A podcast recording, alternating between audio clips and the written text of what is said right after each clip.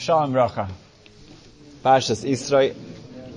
Мы хотим поговорить о этом качестве, которое мы видим у Итро. Сказано, что Ваишма Исро, Исро услышал. Далее сказано, что Ваява Исро, он приходит, он пришел. Вихадат Исро, когда он слышит о всех чудесах, о всем, что происходит с еврейским народом, Мойша рассказывает ему, своему тестю, тогда сказано, Вихадат Исра, он радуется, у него особое счастье, радость за еврейский народ. Так что мы видим, он слышит, он действует, он приходит, и он радуется с еврейским народом, он сразу же принимает участие, он начинает давать советы, как лучше всего действовать и структурировать систем, эм, эм, систему правосудия. О, шкоях. Хорошо. Ну, уже не. Начнем с э, одной истории, которая, по-моему, может вдохновить нас. И пойдем, пойдем дальше. В Канаде это Равмейлах Бидерман рассказывает, что он встретил на Машгеха Кашрута, человек, который э, проверяет кошерность разных фабрик. И в Канаде там очень ну, большие дистанции. И получилось так, что та фабрика, где ему нужно находиться каждый день, она находится 45 минут на машине от следующего миньяна. Чтобы помолиться в синагоге с миньяном, ему нужно 45 минут ездить в одну сторону и потом 45 минут в другую. И он, такой Аэрлахаид, он эм, сказано, в общем-то, что кто считается кошерным человеком, тот, кто молится три раза в миньяне сказано в Ораха Шулхан. Ему можно доверять. Если он скажет, что это кошерно, это кошерно и так далее. Получается, говорит эм, этот Машгех, что чтобы себя мотивировать больше, он оставляет свой твилин и талит в синагоге. Тогда, хочешь не хочешь, он встает рано утром, едет туда, 45 минут, молится с меня, и возвращается обратно. Так каждый день но не предвидено, произошло вещь, что всю ночь был огромнейший э, снежный штурм. И все... Шторм. Шторм. О.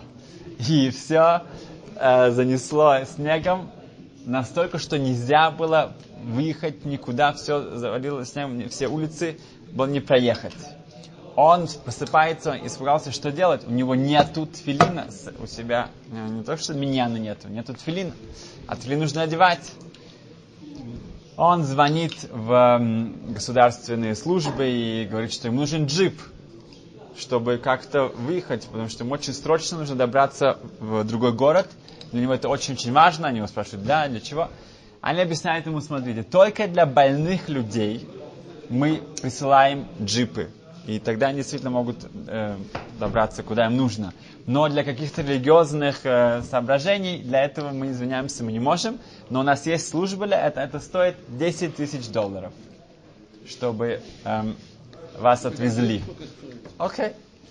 Он звонит своему раву, да, нужно, чтобы у каждого был равин. Он звонит своему раву в Израиле и говорит ему, что вот такое дело, да, чтобы выполнить сегодня митцву тфилин – ему при, э, ну, единственная возможность это заплатить 10 тысяч долларов. Он говорит, ну это Шулханарух сказано, что для мицват асе, для позитивной заповеди, нужно отдать одну пятую своих, со своего состояния, чтобы выполнить позитивную заповедь. Чтобы не нарушить что-то, нарушить например, ну, что-то некошерное скушать и так далее, какую-то э, заповедь не нарушить, нужно отдать все, все свои деньги, все свое состояние. Но чтобы исполнить, например, купить этрок, лулав, да, и тфилин, и так далее, цицит, одну, ну, цицит нет, потому что это не, тебе не обязательно, но все, что тебе нужно исполнить, мацу, например, да, одну пятую своего состояния, не больше.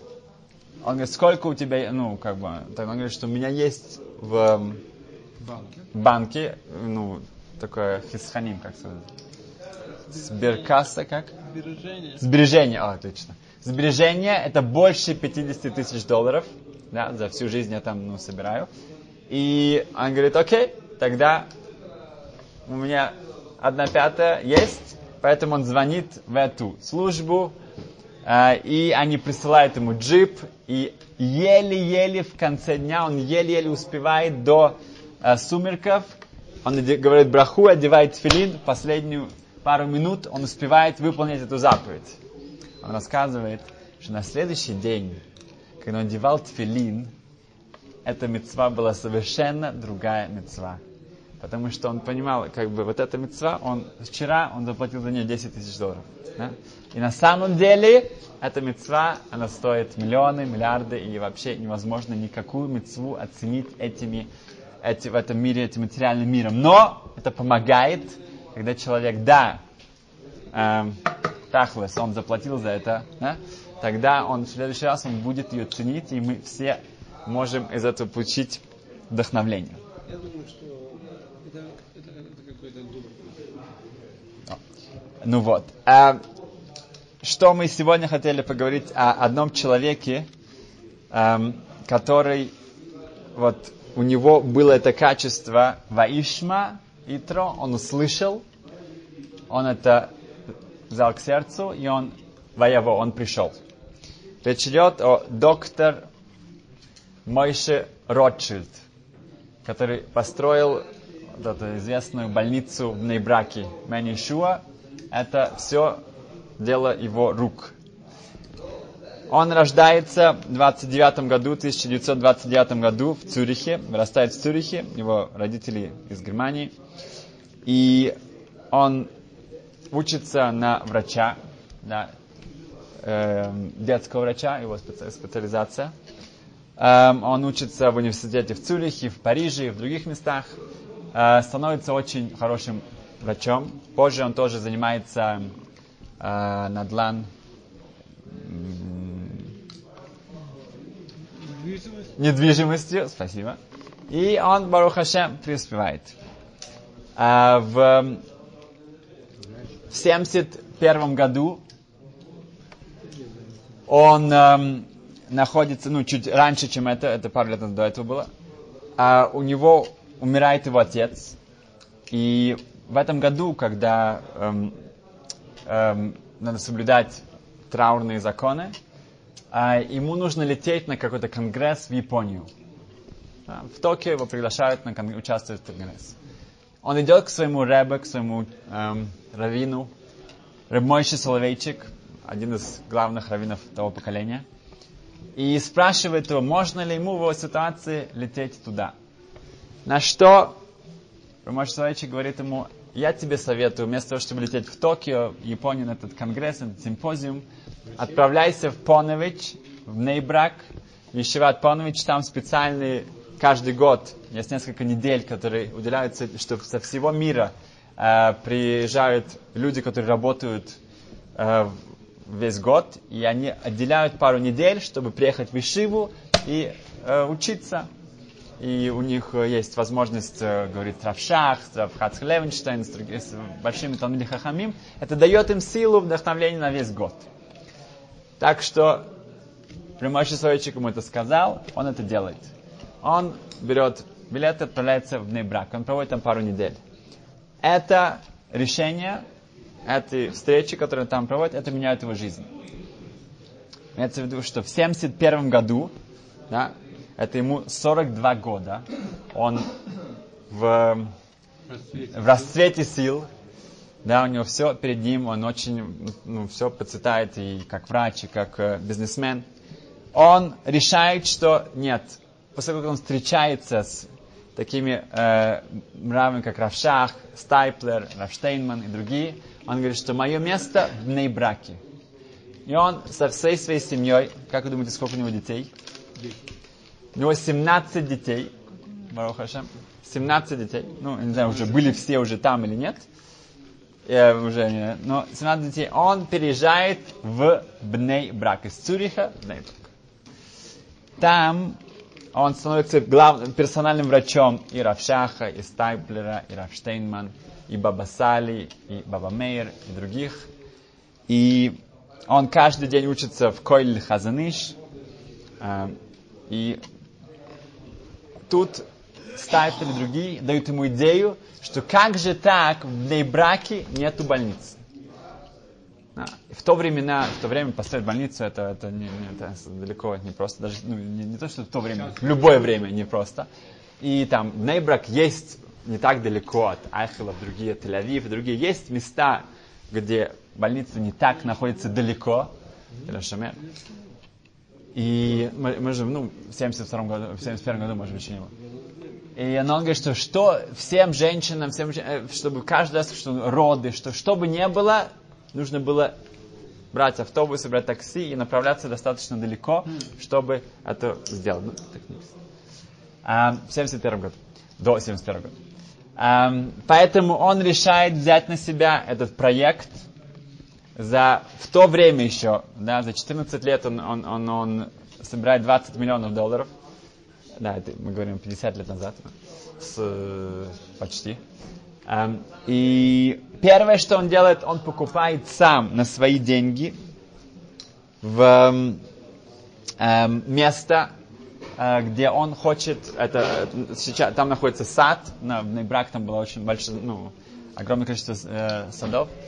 От, э, получая, покупает это место, чтобы там построить в будущем больницу.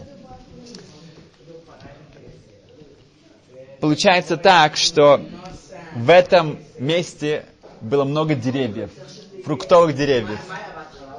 И э, запрещено сажать запрещено э, делать, э, э, в Израиле запрещено срезать деревья, которые несут фрукты. Поэтому у него очень, он очень переживает, что не может начать строительство. А через несколько дней ночью приезжают арабы с, с деревень и делают такую вылазку ночью, вырывают деревья, ну, крадут все фрукты и вообще, ну, как бы делают огромнейший балаган и хаос там. Утром приходит полиция и говорит, что да, он наверняка хочет э, подать какую-то жалобу, на что доктор мой Ротши говорит, что никаких жалоб нет, мы можем начинать строить. Да. Как бы Хашем видел, что ему так тяжело ждать было этого, ну, помог. В все у него было очень чисто-чисто. Все, все, его, все денежные вопросы, они решались. Это, я говорю, что он, он покупает это за свои деньги. Через некоторое время эм, из городского управления говорят, что они э, хотят аннулировать эту сделку, хотя он уже заплатил какой-то процент, потому что они хотят построить там бассейн, где будут смешанные плавания. Но он не сдается, он э, как бы э, доводит это дело до конца, и в конечном итоге он начинает строить эту больницу. Каждый год, когда строился еще один этаж, он сам э, говорил браху на майка. Майка это забор, который есть мецва в Торе, чтобы построить забор на, на крыше, чтобы никто не упал. Так как он сам, это ему принадлежало, это только человек, которому хозяин может это сделать, он мог говорить благословение, когда он делал эту майку, это, это ограждение когда речь идет об этом э, э, э, больнице, он настаивает, чтобы его не, не называли Бейт Холим. Потому что Бейт Холим это бейт, это дом больных, как больница. Да? Он говорит, это будет называться Бейт Рифуа. Это будет дом исцеления. Потому что он говорит, что у нас будет, чтобы люди заходили сюда, и они выходили э, исцеленными, а не наоборот. Поэтому он настаивает, чтобы это назвали именно Бейт Рифуа, Манишуа. Когда он находит двух братьев, эм, эм, ну, богатых братьев из э, Фришвассер, из Лондона, эти братья Фришвассер, они эм, эм, дают, э, обещают дать большую сумму денег, чтобы построить эту больницу. И он, э, Манишуа, это там, мы видим их имена в этом названии этой больницы. Но через некоторое время приходит к нему другой спонсор и говорит, что он даст в два раза больше, но чтобы это было его честь, его и, э, название и так далее. На что, хотя он потом идет даже увеличивает, э, хотя это обещание, которое он дал до этого, было устно, этим братьям из Лондона, он отказывается от каких-то других предложений, потому что он дал свое слово, дал свое обещание. Так во всем у него было очень все четко, ясно, вот эта вот э, якиша ментальность. Эм, мы видим это дальше. Когда приезжал Понович Жираф, Рошишива э, Понович, Рапьосиф э, Шлема Каханеман в Цюрих собирать деньги на Ишиву, он персонально его возил везде. Э, это иногда неделями э, э, длилось. И он по характеру, он всегда, когда что-то он читал неправильно, он сразу же с этим прямо обращался, кому бы это не было. Он считал, что понял жираф, он очень, весь день они ездят по разным адресам, встречам, и ему нужно отдыхать, ночью отдыхать. Но что делает понял жираф? Он говорит, я вижу весь день, я хочу учиться. Ночью он садился учился, и так у него он почти не спал. На что доктор Ротшилд, доктор Майш Ротшилд, он был очень против этого. И он старался его все время как-то уговорить. Он говорит, да, да, да, хорошо. Он говорит, иди спать. Он ложился спать. И тогда Панажер начинал учиться. Но в шаббат он решил, что он с этим как бы, э, он ему научит. И доктор Ротшилд, он поменял время на, на, шаб, на, на часах шаббатных, чтобы свет выключился. Э, как, как раз раньше, чтобы он не смог использ, ну, пользоваться этим. На что понял жираф пошел, он учился на, на, на Хедер Мадригот, на, там, на лестнице. Он вышел и почти всю, всю ночь он учился там, что у него был свет э, в вестибюле. Э, в, когда он эм, стал персональным врачом Баба Сали, Баба Сали известнейший каббалист сефардский, который жил в Нитивот, он сотнями, сотни раз ездил к нему туда, э, помогать ему, и, ну, чтобы там, ну, лечить его. Эм, как пример этому спросили его, а как вообще Бабасали, ну, как это все началось, да? А, началось очень просто. В один день Бабасали позвонил ему сам и сказал, что он хочет, чтобы он приехал к нему э, проверить его. И когда он приехал к нему, он объяснил, что у него был сон, ему сказали во сне, что это будет твой врач. И так, он говорит, сотни раз он к нему навещал. Один, э, часто это было ночью или рано-рано, э, и он не хотел сам вести машину, поэтому он брал такси за свой счет и ехал э, ему помогать, его лечить. И один раз э, Баба Сали, у него было так много благодарности, он говорит, что пошли, я хочу благословить твою машину, чтобы у тебя никогда не было никаких аварий. И он говорит, что да, но я приехал на такси. Так, он приехал потом еще раз специально в тот же день, чтобы он действительно получил это благословение. А, позже мы видим, что эм, показать э, как, как ну, медат эмет, вот эта э, искренность, э, искренность э, Бабысали, что после было много часов, он про, ну, провел почти весь день с ним, с разными лечениями, нужно было делать много уколов и так далее. И в конце концов, мой Ротшильд, ну, доктор Ротшильд сказал, что окей, ну, хотите меня благословить, спасибо за все. А Баба Сталин говорит, нет, нет, я не смогу, я не смогу тебя благословить сегодня.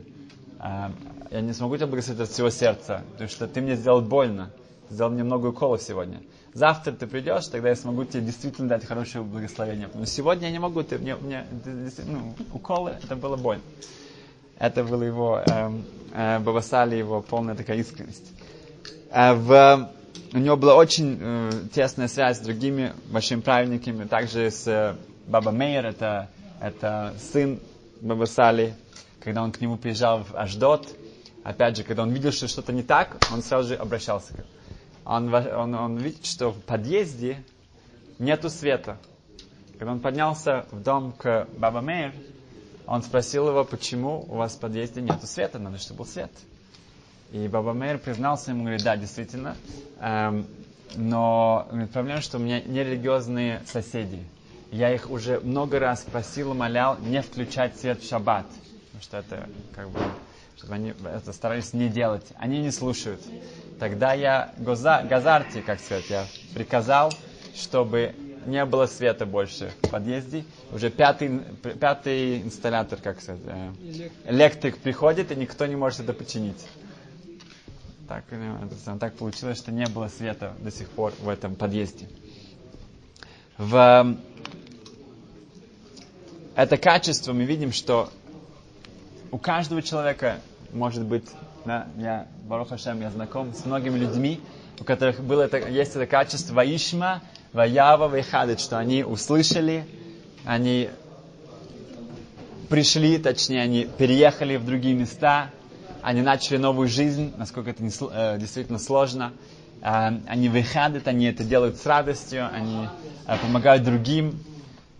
Эм, это, это очень непросто, но Исра заслужил, что глава, которая говорит о Матан Тора, говорит о, о передаче Торы, о десяти заповедях, она называется Итро в награду за то, что он был тем, кто из единственным э, из всех других человечеств, который все действительно бросил, и он пришел, и он э, влился в, присоединился к еврейскому народу, потому что для него именно истина и э, делать то, что правильно, и быть в обществе, которое э, будет иметь позитивное влияние на него, это для него было э, решающим. В, э, мы закончим еще одну вещь насчет выхадет, что насчет радости. В the, the Rebbe from Pshischa, известный хасидский Rebbe из Пшисха, он э, был, путешествовал на корабле в сторону Данцига, и произошло, был, были, был, корабль бросал туда-сюда, и один еврейский мальчик, э, он упал за борт, упал в открытый океан, в открытое море. И он был в полной панике, он, он барахтался там, и уже он тонул. И не, не могли так быстро его спасти. На что, когда Рэб Пшиска это увидел, да, он крикнул ему очень-очень громко, он говорит, Грис мир дем Левиасан, передавай привет Левиатану. Левиатан это такой большой кит, большущая рыба. Говорит, ну там уже, когда ты будешь там, передавай привет Левиатану. Ну, все были в таком шоке, что сейчас время шутить. Да, он говорит, такие шутки, такие черный юмор. Да. А, но этот э, парень, он это самое, он, он, он услышал даже, да, и как-то потихоньку он увидел, что такая там была доска рядом с ним. Он у, у, у, у, эм, ухватился за нее, и это дало время, пока э, опустились вниз и смогли его спасти. И когда Рэбы спросили его, что, что это за такие шутки это, в такое время, да, может быть, Шман надо сказать, да, он ответил очень просто, он говорит, что я увидел, что он в полной панике. Да, и он ничего не видит. А когда у тебя симха, когда какая-то есть, это хархават адат, это у тебя расширяет твой разум, твою, твою... Нужно было ему помочь, вот это вот остановиться и как-то начать видеть вокруг себя, что происходит. Это именно возможно, когда у человека есть симха, у него есть радость. Это дает ему возможность увидеть вещи вокруг него и спастись в конечном итоге. Так что, Беда Сашем, мы всем желаем эм, усилить и взять себе это качество Ваяво, Ваишма, Ваява, Вайхадет, кто услышать, понять э, и прийти, делать действия в правильное направление. И Вайхадет это будет большая симха для всех, большая радость. Спасибо, счастливо.